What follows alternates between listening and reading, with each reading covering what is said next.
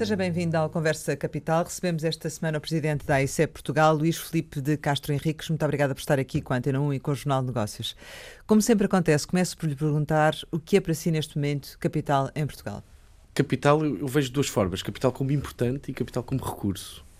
E creio que importante, objetivamente, neste momento para Portugal é continuar a crescer e dar cada vez melhores oportunidades económicas ao país e aos portugueses que permitam atingir o nível de vida que eu acho que coletivamente o país deseja. E isso é claro, mas para isso também temos de produzir mais e, portanto, eu diria capital neste momento é crescer, é fundamental crescer. Capital recurso, principal fator diferenciador que temos no país e que nos tem permitido atingir resultados, talento. E, portanto, capital, talento, talento, talento. O investimento tem contratualizado, tem vindo a bater eh, recordes. Aconteceu eh, também agora em 2019. Tivemos eh, 80 contratos com valor de mil milhões de, de, euros, mais de 7 mil empregos. O que, é, a que é que se deve, do seu ponto de vista, eh, esta diferença eh, de, relativamente, para alcançar estes objetivos? Nós fazemos sempre uma análise em relação ao ciclo anterior, portanto, ao, ao CREN, no Portugal 2020. O que é que está a acontecer? E eu creio que teremos três diferenças claras.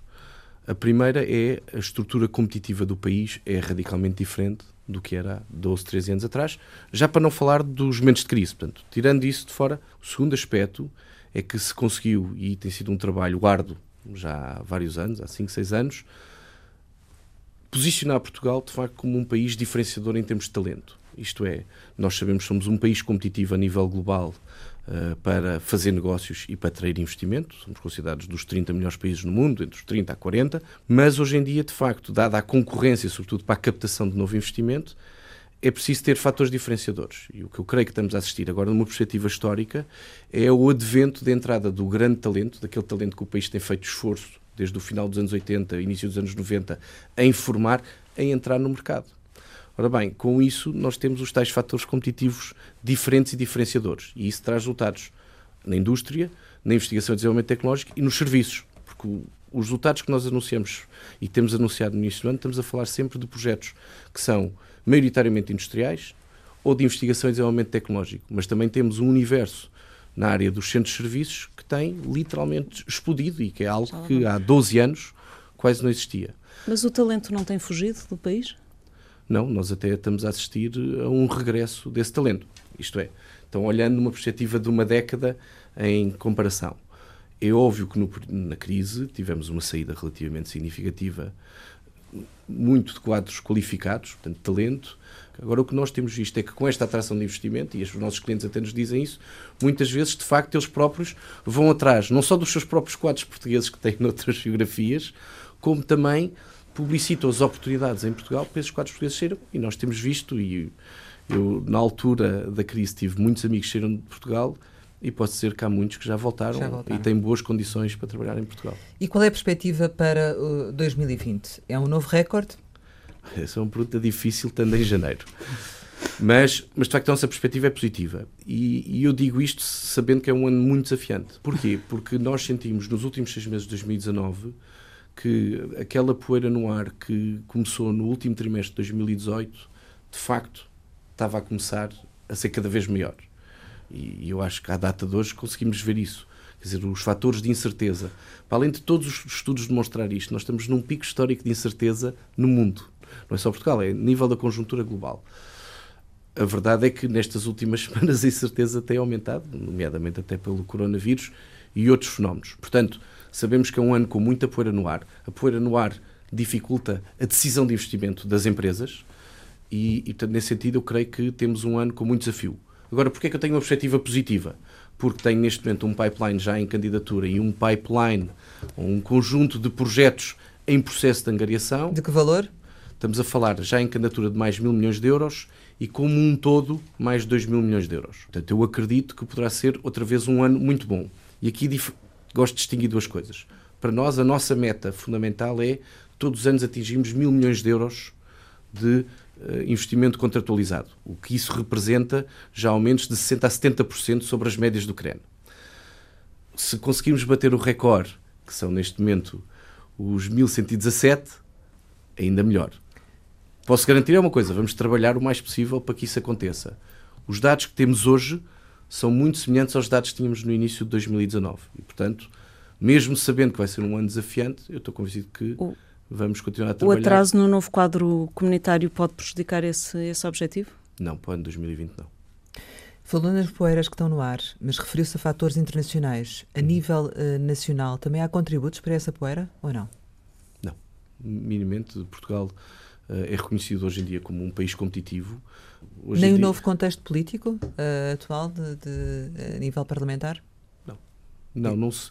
Quer dizer, na altura, quando houve a mudança entre o, o governo da coligação para o, o governo atual, ou melhor, no mandato anterior, de facto houve algumas perguntas. O que é que isto implicava a nível parlamentar? O que é que isto implicaria para o país? E na altura, tal como uh, ficou claro e foi visto, o país continuou a seguir a sua rota de estabilidade macroeconómica, de estabilidade e compromisso orçamental, o que é de facto uma matéria de primordial importância para demonstrar estabilidade e uh, capacidade de Portugal ser um país competitivo enquanto isso se mantiver, temos boas condições para atrair investimento e continuar a trabalhar. Como é óbvio, nós temos todos os anos condições que variam um bocadinho. Está-se neste momento a discutir o Orçamento de Estado e, e, portanto, vamos ver quais são as condições finais. Mas, quer dizer, estamos a falar de alterações muito pequenas. Os fatores estruturais, e eu destaco isto porque estes resultados que temos apresentado não eram possíveis uh, sem esses fatores estruturais mantém-se. E o principal fator diferenciador eu continuo a manter: talento, talento, talento. E essa aposta que de facto se fez em 2015 de seguir esta rota de atração de investimento e de reinvestimento daqueles que estavam cá, de facto provou-se vencedora, não só a nível industrial, como a nível dos serviços. Deixe-me dar-lhe aqui um número que é interessante. Nós estamos numa fase em que falamos muito de indústria 4.0, a robotização, portanto é quase um universo sem pessoas mas a verdade é que neste recorde que batemos também foi o recorde absoluto de criação de postos de trabalho, mais de 7 mil postos de trabalho criados. O que quer dizer que a indústria e os centros de engenharia que escolhem Portugal valorizam muito o fator humano para uh, a sua produção. E isso vai acontecer também com os investimentos previstos para 2020, ou seja, em termos de postos de trabalho? Aí, só no final do jogo, é que poderemos ver Porquê? Porque não se esqueça que a larga maioria destes investimentos atravessam um processo negocial com a agência. E nesse processo negocial é que se definem muitas destas metas, que obviamente também têm impactos em relação aos apoios. Portanto, aí é mais uma questão, mais do que fazer uma previsão, acho que ainda é muito cedo. E haverá setores novos uh, nessas novas contratualizações ou serão os que nós já temos consolidados em Portugal? Tipicamente, o investimento em Portugal nestes últimos anos tem sido dominado pelo setor automóvel e o setor dos componentes automóveis e indústria transformadora como um todo. Este ano, até o setor eh, com mais contratos de investimento ou mais montante de investimento foi o turismo e foi a conjugação de um conjunto de fatores de projetos grandes de turismo que tínhamos em carteira. Mas tipicamente é dominado por isto. Tivemos uma grande novidade, que foram investimentos muito significativos no setor da aeronáutica em 2019 e, portanto, eu gostava muito, de facto, de ter um novo setor para 2020. Mas estamos a 31 de janeiro e, portanto, ainda é muito, muito cedo. O lítio é considerado um, um novo setor uh, ou não? Ou é... Na nossa perspectiva de cadeia de valor, quer dizer, o investimento em, em mineração de lítio seria uma atividade nova, objetivamente.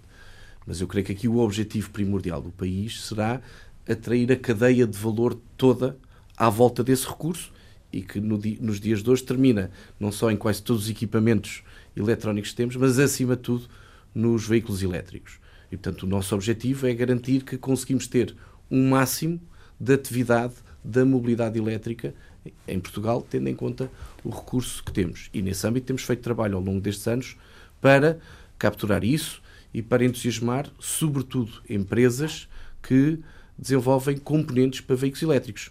E até é interessante que, independentemente até de um futuro advento do lítio em Portugal, nestes últimos dois anos temos sistematicamente captado algum investimento de empresas de componentes automóveis que uhum. só produzem para fabricantes de veículos elétricos. Neste momento não temos em Portugal e, portanto, no fundo, para fornecer eh, o centro da Europa. A projeção que tem inclui o lítio, inclui o projeto de lítio, e se ele não chegar a acontecer, prejudica o valor que tem em mente? Da contratualização para 2020? Na projeção que temos neste momento, estamos a, inserir tudo aquilo que pode ser previsível e, portanto, mesmo a nível industrial, é como está a dizer, há empresas portanto, que têm tomado um decisões que são independentes disso. Projeto total de lítio, portanto, imagino toda a cadeia de valor, isso posso responder? Não, não está neste momento ainda nestes números que eu referi. E, e porquê é que não está? Por causa desta incerteza, nomeadamente na questão ambiental? Não, não, é, é, é por uma questão de ter um projeto tangível para analisar e nós considerarmos que está em pipeline. Não está minimamente ligado a isso. Como é público e já várias empresas falaram, temos sido contactados por vários operadores, mas para colocarmos nestes tais 2 mil milhões, nós temos de perceber que o projeto está numa fase em que um poderá estar a caminho de ser contratualizado e angariado. E, e, nesta fase ainda se está a definir um conjunto de critérios. Portanto, achamos que é demasiado cedo para incluir isso no nosso pipeline de previsão. Assim sendo, qual era o novo setor que gostava que viesse para Portugal? Esse aí não se sangue comigo, mas é um segredo que eu quero guardar até ao final do ano, ou então, se se concretizar antes. Mas acho que são boas notícias. Acima de tudo, o que eu gostava, e aqui sem particularizar, mas acho que o desejo para o país tem de ser este. O que eu gostava é que fosse um setor que fosse um novo setor a operar em Portugal, fosse o setor emblemático, mais uma vez, desta capacidade de talento que temos, seja a nível de serviços, seja a nível industrial. E, portanto, que fosse um setor altamente competitivo e de ponta tecnológica. A propósito da, da, questão do imobiliário e de como tem crescido também esse setor muito à custa dos vistos gold, uhum. perguntava-lhe se concorda com o fim dos vistos gold para Lisboa e o Porto e uh, a sua reposicionamento para o interior como deverá cumprir na função que eu tenho, a minha função é implementar a melhor estratégia com as ferramentas que tenho. Isso está em discussão legislativa no Parlamento e é uma medida a ser negociada com o Governo. Não me cabe a mim comentar isso. Que impacto? Vamos ver, eu não sei ainda qual é que vai ser a formação final. Agora, neste momento, a função de uma pessoa que tem a eh, minha função não me permite comentar algo que está em processos ativos. Espero que compreenda isso. Sim, mas pode dizer-nos uh, o impacto que teve uh, e, e, isso, do, do, do vosso é. ponto de vista, está medido, não é? Portanto, isso pode, falar, pode falar-nos sobre isso, não é? Portanto, se me pergunta... E da forma como é que se vão adaptar os também. Os vistos Gold foram uma ferramenta útil para o país e para angariar e captar investimento. Os resultados estão à vista, portanto, sim, e eu até já me pronunciei sobre isso, são mais uma ferramenta de atração de investimento. É uma ferramenta que não está na esfera direta da ICEP, como estava a dizer, eu estou preocupado em angariar fábricas, centros de engenharia e centros de investigação e desenvolvimento de tecnologia, mas quer queremos, quer não, as nossas delegações são muitas vezes questionadas sobre isto e respondemos e damos toda a informação que temos uh, no âmbito legal em relação a esta ferramenta. Como ferramenta, foi uma ferramenta que já trouxe milhares de milhões de euros para Portugal. Eu percebo que, e aquilo que é da política, há política, de forma claríssima, mas percebo que a nível político se queira identificar ou reorientar para outros fatores. E, portanto, aí vamos ver os resultados disso, relativamente ao que aconteceu para trás. Eu creio que, sobretudo no momento de crise, que foi quando o programa uh, foi lançado com força, acabou por ser uma ferramenta fundamental para manter alguns setores uh, com atividade relevante. Como já referiu, a atividade vencedora da captação de investimento tem, tem sido uh, o setor automóvel dos componentes. Espera-se nesta, nesta área novos desenvolvimentos, novos investimentos? Uh, vamos conseguir manter o que temos cá? Primeiro, se vamos conseguir manter o que temos cá, no horizonte temporal dos próximos anos, diria que sim. temos uma relação competitiva e de acompanhamento próximo dos nossos clientes e ainda estamos neste momento a obter os resultados dos grandes investimentos que foram feitos nos últimos cinco anos. Isto é um setor que tem o seu ritmo e, portanto, estamos neste momento a obter, a nível das estações, vemos as estações todos os meses, parece todos os meses, exportamos mais veículos. Sim, são os resultados dos investimentos significativos feitos tanto na Auto Europa como na Peugeot Citroën em Mangualde. Portanto, nesse sentido, não vejo motivo nenhum para não se manterem. Na Europa, Sabe quantas fábricas automóveis novas é que foram construídas nos últimos cinco anos? Não, mas foram reconvertidas, que é uma coisa que a PSA está a fazer, mas a Auto Europa ainda não está a fazer, a reconversão para o elétrico, nomeadamente. Eh, é possível que elas façam essa reconversão para continuarem cá? Só houve duas fábricas nos últimos cinco anos, novas, de raiz, criadas na Europa. Uma delas, se tudo correr bem, esperemos que abra daqui a uns meses, em Estarreja. Estarreja. Uhum. E, portanto, quando pergunta se o setor automóvel continua a ser importante e se continua a, dar resultados, eu posso falar, este investimento ainda não foi contratualizado, está em processo de negociação final e, e está anunciado para esta reja e estamos a trabalhar afincadamente nisso.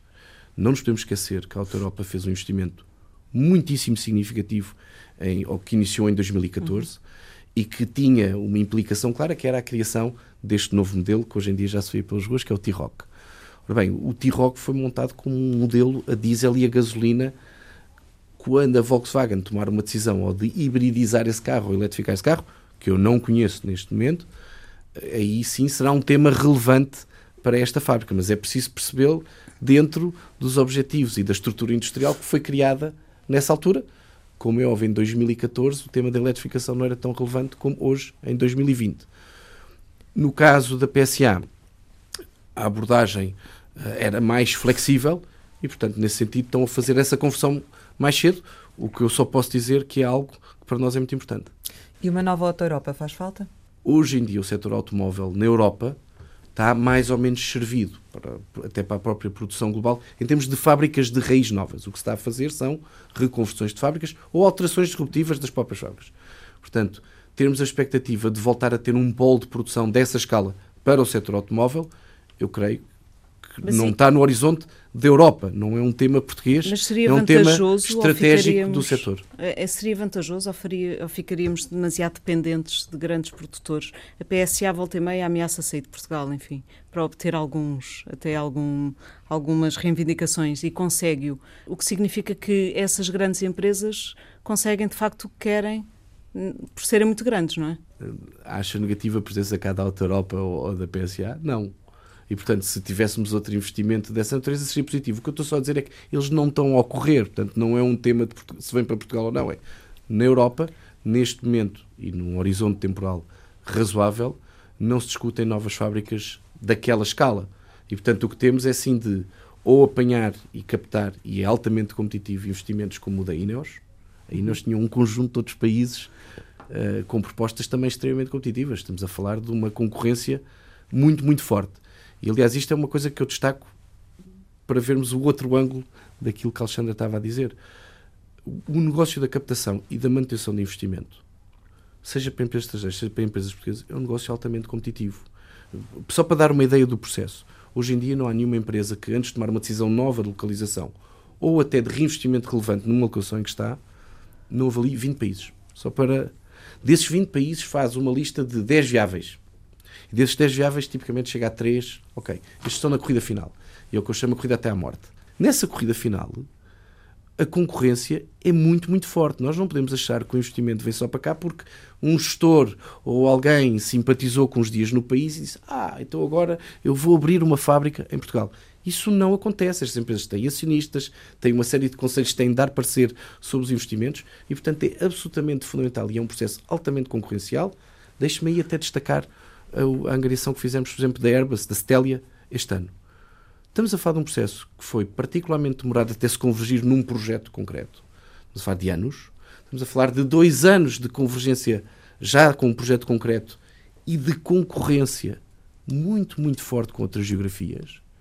E no final do dia, ponderados todos os fatores, fruto de dezenas de interações e de reuniões, de facto, Portugal foi escolhido. E aqui entre nós é uma enorme vitória. Porque vejam, no setor aeronáutico, muito no início do próprio setor, estamos já a fazer um trabalho de ter todas as cadeias de valor cá em Portugal. Veja, nós temos a Embraer, hoje, Embraer Boeing, certo. barra se calhar mais Boeing, em Évora, mas também temos acesso à cadeia de valor da Airbus daqui a uns meses em Santo Tirso. Isso em termos de diversificação para o país, que aí sim que tem de nos preocupar mais. Quer dizer, como é óbvio, e eu acho que isto somos todos humanos, todos nós gostamos de apresentar, eu, eu falo isto, a, a, caça às baleias, não é? Normalmente estes grandes investimentos chamam-se as baleias. Então, e qual é que é a próxima grande baleia? Eu creio que, acima de tudo, o que é fundamental para o país é ter muitos projetos altamente competitivos e sustentáveis, mas, acima de tudo, isso é que nos traz sustentabilidade também a nível exportador. A ICEP, tal como já uma vez falámos, só capta investimento de natureza exportadora. Ora bem, quanto mais for diversificada a origem desse investimento, tal como foi este ano, deixe-me dar-lhe uma ideia. É óbvio que os três vencedores este ano dos contratos que falámos, dos 1.117 milhões, são os clássicos. Espanha, França e Alemanha. E, aliás, temos aqui uma contenda recorrente entre quem é que fica à frente, se é a Alemanha ou a França, o que é extremamente saudável para o país. Agora, se formos a ver a diversificação a seguir, temos projetos dos Estados Unidos, projetos do Reino Unido, projetos de geografias menos habituais, como a Áustria e o Canadá. Temos tido sistematicamente nos últimos anos pelo menos um projeto uh, industrial japonês. Essa diversificação é fundamental porque cada uma dessas empresas tem uma cadeia de valor e uma cadeia de fornecimento, tipicamente até bastante complexa, mas diferente e diversificada. Quanto mais diversificada for a nossa balança, é verdade que não implica ter assim apostas naquele setor que está a correr mais neste momento. Mas a médio e longo prazo é mais sustentável, é mais diversificado e tem menos risco. Isto é fundamental para o país e para o bem-estar do país. Olha, e preocupa o que está a acontecer na Boeing? Pode pôr em risco os investimentos da Embraer em Évora? Primeiro, não temos qualquer informação que seja o caso. Só para ser factual sobre essa matéria. Claro que sim. Vamos ver. A Boeing teve aqui um impacto muito grande com esta questão do 737 MAX. Tem muito impacto até ao nível da cadeia de fornecimento. E para ser muito também transparente, também nos afeta. Afeta alguns fornecedores que cá estão. Ah, e já se nota? Mesmo que não se note hoje, posso dizer que se vai notar a curto prazo. Mas, acima de tudo, o que me preocupa é que é de facto disruptivo. O setor aeronáutico é dominado, era dominado até agora por três players, passa a ser dominado por dois. E, e, portanto, qualquer espirro relevante num destes dois players globais tem um impacto a todos os níveis e, naturalmente, afeta Portugal. Portanto, se é uma matéria que me preocupa, sim, e é algo que é um trabalho que nós temos desenvolvido e, e sobretudo, vamos ter de desenvolver, de tentar ajudar na diversificação uh, para entrarem noutras cadeias de, de produção é um impacto relevante no setor, não tínhamos dúvidas. Para captar estes uh, grandes investimentos ou menores investimentos para Portugal, uh, estão a ser negociados também benefícios fiscais ou algumas Sim. alterações a esses níveis? Sim, a larga maioria destes investimentos tem o que nós chamamos o portfólio de incentivos, isto é, tem incentivos financeiros, em cash, e tem incentivos fiscais. Feitos à medida fiscais. do investimento. Na ICEP processam-se todo o investimento ou de grandes empresas, nacionais ou internacionais, ou todo o grande investimento, todo o investimento acima de 25 milhões de euros, ou acima de 10 milhões de euros de investigação e desenvolvimento tecnológico. Todos os investimentos acima de 10 e de 25 são processos negociais, por definição. Chama-se o regime contratual. E aí nós, de facto, temos um processo negocial com a empresa em que nós próprios também fazemos propostas conhecendo a estrutura de resultados esperado da empresa. E é aí que se faz esta junção de portfólio. Depois temos alguns projetos de empresas que já cá estão e que, de facto, tipicamente recorrem só a benefícios fiscais, até porque eles são conseguem ser obtidos mais rapidamente numa perspectiva de longo prazo do projeto. Mas aí é o que eu digo, é tudo funciona da adequação ao projeto e de ter a oferta o mais competitiva possível para garantir o projeto. Então, dos 1.170 milhões do ano passado, quanto é que foi dado em benefícios fiscais? Qual foi o custo público destes investimentos? 1.117 estamos a falar de investimento, não estamos a falar de incentivo. Sim, sim, é, Portanto, é de investimento, sim. O incentivo um custo, máximo que se pode dar a todas estas empresas responde a 25% deste investimento todo. Portanto, estaríamos aqui a falar de alguns perto de 300 milhões de euros a proporção de benefícios fiscais, e já o ano passado eu tinha referido isto, tem vindo a aumentar. Porque nós também no reinvestimento temos conseguido trabalhar com empresas que têm apresentado cada vez mais resultados em Portugal e, portanto, os benefícios fiscais permitem-nos, de facto, alisar os resultados fiscais a longo prazo. O, o, mix específico destes quase 300 milhões, que não são bem 300 milhões, devem ser 200 e poucos milhões, porque nem todas têm os 25%, pois dependendo das características do projeto, da localização do projeto e dos impactos do projeto, o processo negocial, há uns casos em que temos 15, há uns casos em que temos 20, mas vamos assumir que isto é um pacote de mais ou menos 200 milhões de euros. O, aqui a percentagem de benefícios fiscais é particularmente relevante, não creio que chegue a maioritária, mas é particularmente relevante. Há alguma, algum escrutínio do capital uh, investido nestes uh, projetos uh, que são contratualizados ou não? a nível da origem do securitário. capital. Sim. Primeiro, para ser um projeto que seja aprovado, tem de ter um nível português e estamos a falar de operações feitas em Portugal, seja por uma empresa portuguesa ou por uma empresa estrangeira. Portanto, logo aqui todo aquele universo de origens de capital, etc., para nós é relevante, sobretudo, para ter o currículo da empresa investidora. Isto é, nós estamos primordialmente preocupados com a capacidade industrial de quem investe. E, portanto, é essa a nossa preocupação. E, de facto, aí, tipicamente há um escrutínio, há uma apresentação da própria empresa e, e depois, como em tudo na vida, há uns que estão melhor ou pior preparados. Temos uh, vários cenários possíveis. Mas a larguíssima maioria do investimento que é processado pela agência, estamos a falar ou de grandes empresas nacionais ou de multinacionais. E, portanto, aqui o escrutínio é sobretudo a nível técnico não é a nível de Mas, origem não, financeira. Não tem instrumentos para verificar a origem e a licitude até desse. Desse capital que entra? Não por uma questão simples. Eh, isso são atribuições eh, de outras entidades dentro do país que avaliam a circulação de dinheiro. Para nós, nós Sim, todas as nossas transações são feitas através de operações bancárias. A partir do momento em que está no sistema bancário, para nós é um não problema. Temos de confiar no nosso sistema. Tens uh, rejeitado projetos?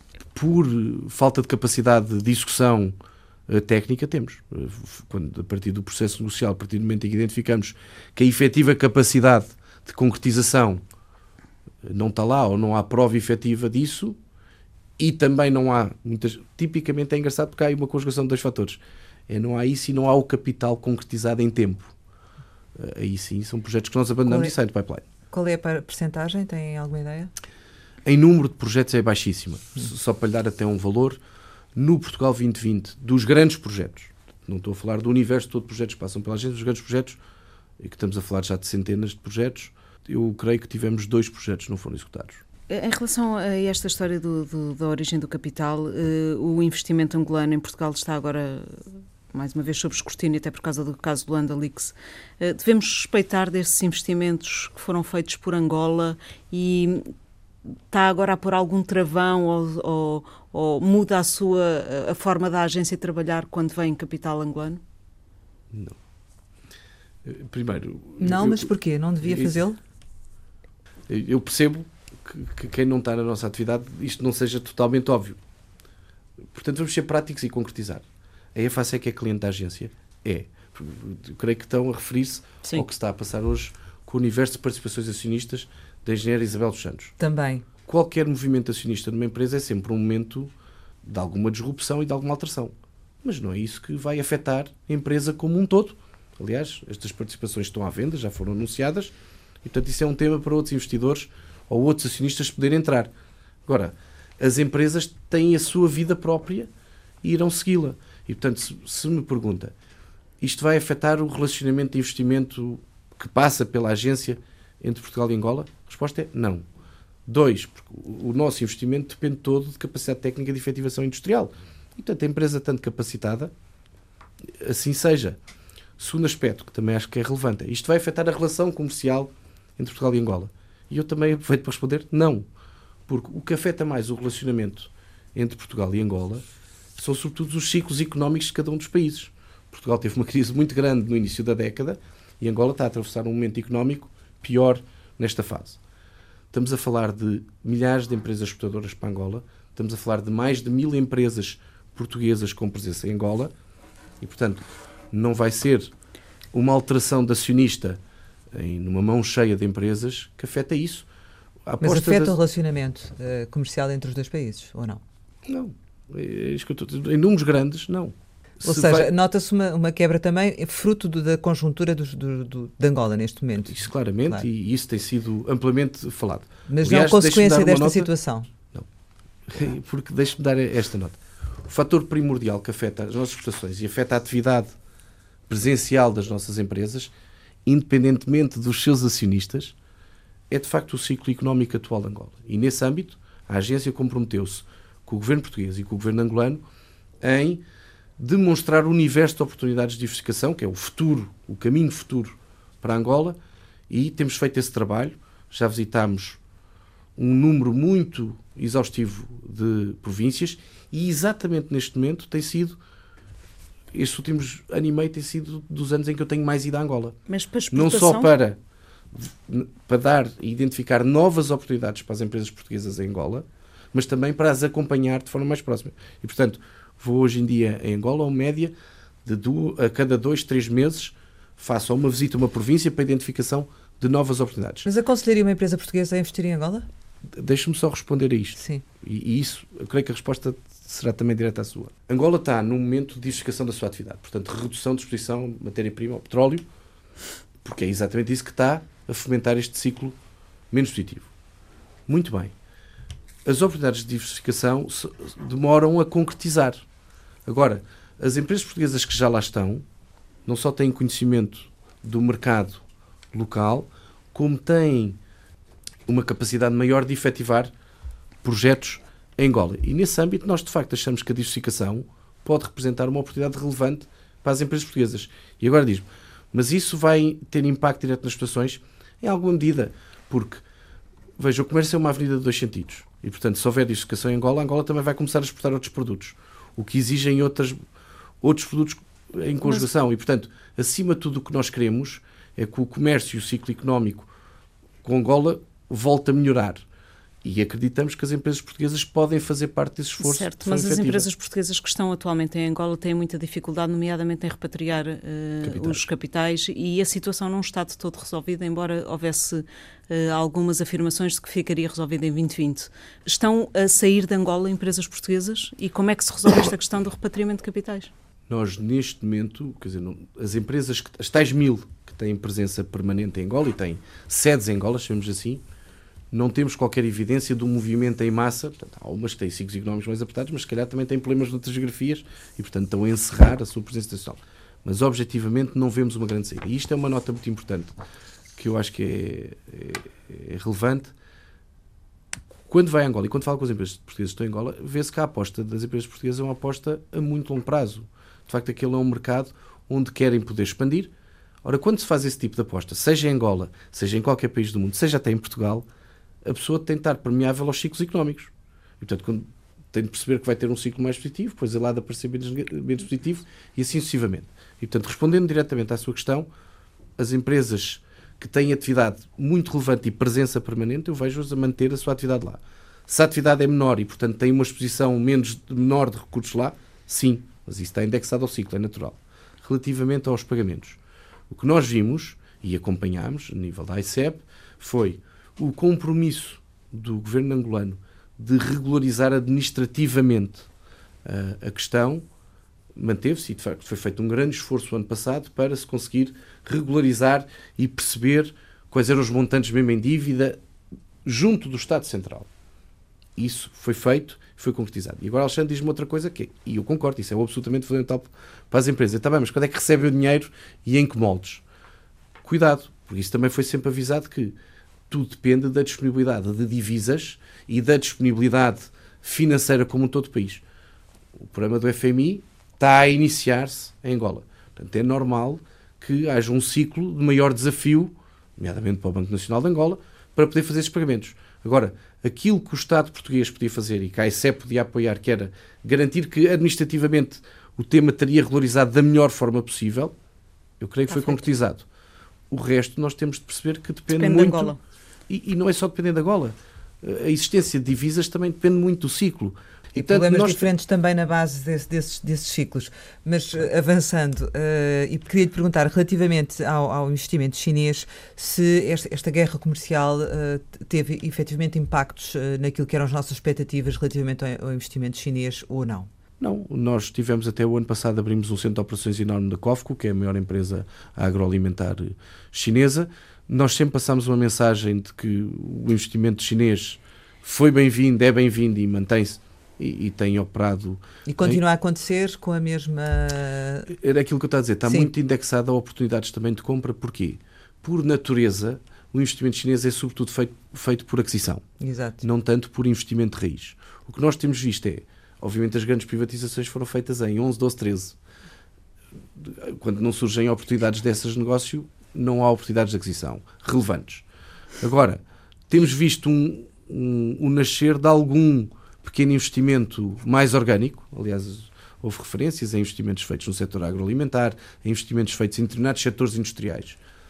E, portanto, temos visto esse advento, mas é algo que não é comparável com os grandes investimentos que foram feitos no âmbito. E os que estão, estão para ficar do seu ponto de vista? Não tenho qualquer informação contrária. Uh, relativamente a esta circunstância agora do coronavírus, vocês já estão a estudar o impacto? Estão, como é que estão a monitorizar a situação? Primeiro, estamos a monitorizar a situação de, de forma muito próxima por uma questão simples. Eu tenho quatro delegações na China e, portanto, tenho preocupação diária com isto. Agora, nesta fase, ainda não começámos a estimar impactos, mas, de facto, se se confirmar que a China vai estar, vai lá, mais ou menos desligada do mundo Setiada. e também com alguns bloqueios produtivos durante várias semanas, não tínhamos a mínima dúvida. A China é um player ultra relevante no mundo e, portanto, se tiver, vá lá, não é uma paragem completa de produção durante um mês, mas um abrandamento muito relevante durante um mês, não tínhamos dúvidas que tem impacto no comércio global. E pode pôr em causa objetivos que nós temos de crescimento de exportações, etc. Claro que sim. Temos de ver. Neste momento não tenho nenhuma estimativa. Acima de tudo, o que me preocupa é perceber qual é que vai ser o tempo em que a China, e vamos ver se não são outros países, é afetada. E preocupa-me neste momento perceber que o período de incubação é de 15 dias, o que quer dizer que qualquer ciclo tem de ser sempre antecipado de 15 dias até acabar uh, a disseminação da doença. E, portanto, eu creio, infelizmente, que estamos perante algo que pode demorar algum tempo e que tem um impacto produtivo muito enorme, muito grande. Deixa-me só dar este exemplo. A Toyota já encerrou, isto é, não, fechou e abandonou as suas fábricas, mas disse, durante este período nós não produzimos e estamos encerrados para assegurar que os nossos colaboradores não são expostos à, à disseminação da doença isso pode ter impacto. Claro. Um outro fator externo que tem muito impacto em Portugal é o Brexit e ele está aí. Mas o que está a fazer a ICEP junto das empresas que têm negócios no Reino Unido, as empresas portuguesas, para acautelar esta saída? Bem, a ICEP tem feito lá, quatro coisas. Uh, primeiro, a ICEP acompanhou isto desde o, eu diria quase o dia do referendo, de, da manhã inesperada do resultado. E a primeira coisa que fizemos foi um roadshow muito, muito grande pelo país. Fizemos 14 eventos alguns de índole setorial, outros de índole regional, mas pelo país fora como um todo, em que íamos explicando às empresas o que é que estava a acontecer e potenciais impactos em diferentes cenários. Felizmente, chegamos a uma data em que se deu a saída ordenada. Portanto, aqueles piores cenários que tínhamos de equacionar na altura, felizmente agora foram evitados. Não nos esqueçamos que ainda temos um a dois anos pela frente, portanto, o processo não está terminado. Mas o primeiro aspecto foi este, foi divulgação e que fizemos até em consonância com a autoridade tributária, com o Ministério dos Negócios Estrangeiros, e, portanto, fez este esforço conjunto, uh, a ICEP fez este esforço conjunto com as outras instituições para se divulgar isto pelo país fora. A segunda coisa que fizemos foi começar a prestar cada vez mais informação uh, às empresas para identificarem opções de diversificação. E nós, nesse sentido, temos feito um apelo claro a dizer aproveitem as novas oportunidades dos acordos de comércio livre que a União Europeia tem feito, nomeadamente com o Canadá, onde já se vêem até resultados a nível da exportação, mas também com a Coreia e com o Japão e outros que estarão aí na calha, espero eu, o México e o Vietnã, a curto prazo. Terceiro atividade que fizemos, lançámos um, um curso de e-learning que escutou. Portanto, uh, o, que, o que fazer caso o Brexit tenha um impacto uh, relevante. E aqui o impacto é três níveis, porque nós temos de perceber, primeiro, qual é que é o impacto direto que vai ter no próprio mercado britânico para as compras do meu bem? Será que no futuro eu vou ter algum impacto tarifário, o que reduz a competitividade do meu produto no mercado local? E três, que impacto cambial é que eu também vou ter neste ciclo como todo? E cuidado com o impacto cambial até pode ser o mais relevante de todos. Mas é o que eu digo, isso agora é um processo novo que arranca e que temos de ver. Mas aquilo que a ICEP foi de facto fez foi garantir que dava o máximo de informação atempada às empresas. Aliás, temos uma comunicação em massa ainda em setembro às empresas todas que exportam para o Reino Unido, garantir acompanhamento, mas acima de tudo veicular esta mensagem. E, e eu diria que a mensagem é quase independente do Brexit. Agora, o Brexit aumenta a urgência de se pensar nisto. Temos de ter uma estratégia de diversificação. Não podemos depender só de um mercado, ou se temos um mercado que pode ter algum risco relevante, temos de facto ter sistematicamente uma opção de diversificação em cima da mesa e trabalhar nela, porque não se consegue começar a exportar para um mercado, sobretudo deste de grau de complexidade, como o Canadá, ou a Coreia ou o Japão, de um dia para o outro. Isto tem de ser um trabalho feito com algum tempo e com muito fogo. E também uh, investimento uh, inglês em, em, Portugal, ou seja, ou, ou outras empresas que se mudaram para Portugal na, na sequência deste, deste processo do, do Brexit, isso está também contabilizado e acompanhado por vocês. Claramente, e, e tem dizer, o, o, que nós. Mas ficamos às vezes com a ideia que se calhar não conseguiram alcançar o objetivo que tinham inicialmente. Quer dizer, para nós é sempre difícil dizer que andámos a captar investimento fruto diretamente do Brexit, embora seja uma decisão absolutamente voluntária dos britânicos. Porquê? O que nós captámos, e aquilo não tivemos muito sucesso, foi na área dos serviços. Estamos uhum. a falar de ter captado muitos, muitos projetos e projetos muito interessantes. O que sucedeu foi que muitas empresas, sobretudo estrangeiras, mas não só, também tivemos algumas britânicas, decidiram que em cenário de Brexit não iriam investir mais no Reino Unido porque teriam de então aumentar a sua exposição à Europa em território da União. E aí sim beneficiamos diretamente disso. Eu acho que aí até a nossa estratégia de captação de serviços e de novas empresas, até empresas assim muito sonantes no mercado, como a Revolut, etc., foi de facto vencedora e tivemos excelentes resultados. Tem números a nível industrial, deixa-me só Sim. terminar. A nível industrial, os resultados são inferiores, mas nós já não tínhamos investimento britânico há, há muitos anos. Este ano temos dois projetos, uma empresa, ah, portanto, dois projetos novos relevantes. O, portanto, em termos industriais, eu acho que ainda é muito cedo para ver o que é que vai acontecer, porque está toda a gente à espera do que é que é então agora o acordo de divórcio, 31 de dezembro. não é? Quando isso surgir, é que as, as principais empresas industriais terão de tomar mesmo decisões, ou efetivar decisões, chamamos assim. Portanto, ainda é um bocadinho cedo. A nível dos serviços, eu acho que a estratégia foi vencedora e os resultados foram positivos. Eh, em termos de serviços eh, com exposição ao Reino Unido ou decisões em que o Brexit foi concomitante, eu creio que estamos a falar das duas dezenas e, e, portanto, eh, acabaram por ser bons resultados. No universo todo, quando lhe falo de um pipeline geral de 41, em que nós esperamos efetivar um bocadinho mais do que metade, acaba por ser em dois anos um resultado relevante. Está a chegar ao fim o mandato, eh, vai ser renovado ou não? Isso é uma decisão do Governo. Mas ainda não lhe foi Portanto- comunicado, ou não foi convidado ainda a, a- Não é a uma- renovar. Não é uma matéria sobre a qual eu me deva pronunciar, é uma matéria para o Governo se pronunciar. Gostava de continuar à frente do ICEP? Eh, A função da ICEP é uma função muito específica e é uma função em que consegue dar um contributo muito relevante para o país. Como é óbvio, fico muito satisfeito com estes impactos económicos, seja nos postos de trabalho, seja na sofisticação do tipo de projetos que trazemos para o país, seja no capital que também vem para o país. E, portanto, esta é, um, é uma função que me deixa muito orgulhoso. Quando dá bons resultados e que felizmente tem ocorrido nestes últimos anos, me deixa muito satisfeito e digo isto de forma patriótica, não é? Portanto, é algo em que Portanto, A função em si- a função em si não só é extremamente desafiante, porque também exige andar pelo mundo fora, de pasta às costas a trazer novos clientes para o país ou a arranjar novos clientes para as nossas empresas, mas é óbvio que é uma, uma função que me dá muito orgulho e graças a esse orgulho depois também é automotivante para o desafio como um todo. Portanto, se gosto desta função, gosto e se quer continuar? com o universo de coisas que eu tenho neste momento para fazer. Temos expos para o ano, temos a necessidade de continuar a captar muito investimento. Nesta fase, ainda temos algumas centenas de milhões para concretizar eh, os resultados que pretendemos. Por isso, é- não é a minha, a minha preocupação primordial é garantir que tudo isto acontece. Porquê? Porque isto tem muito impacto para o país. Eu sinto uma enorme responsabilidade por estar a fazer isso e fico muito satisfeito quando se atingem os resultados. Portanto, essa é a minha preocupação número um.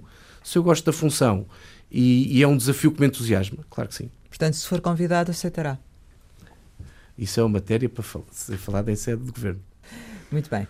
Uh, chegamos ao final e, como sempre acontece, lançamos algumas palavras para uma resposta rápida. A Ok. primeira é uh, Cambridge, Minha escola, McKinsey, empresa que foi muito importante eh, na minha carreira, Miguel Frasquilho, amigo, Caixa Geral de Depósitos, banco, EDP, co- companhia, principal empresa nacional. E trabalhei lá há muitos anos também. Luanda Lix, Conjuntura, Família, amor, Férias, descanso, Sonho, crescer e melhorar eh, o país, Lisboa, cidade onde moro atualmente, Portugal. pátria.